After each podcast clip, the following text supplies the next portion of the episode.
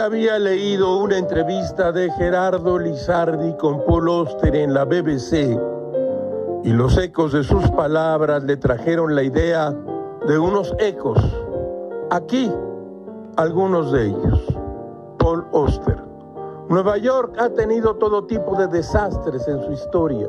Los disturbios del enfrentamiento en la guerra civil, masacres el 11 de septiembre y también la pandemia de influencia de 1918.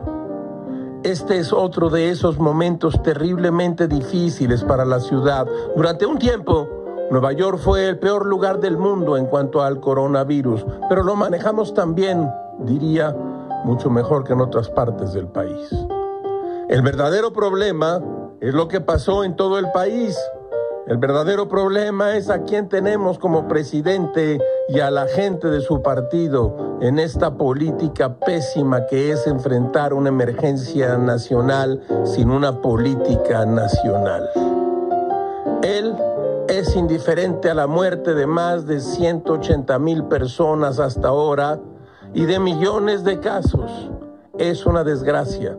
Estamos tan divididos y llenos de una especie de odio de uno por el otro en este país que parece partido en dos mitades, los que aman a Trump y los que no. Todo, todo es muy raro, caracho, como diría Paul Oster. Todo está bien acerca de envejecer, excepto que eres viejo.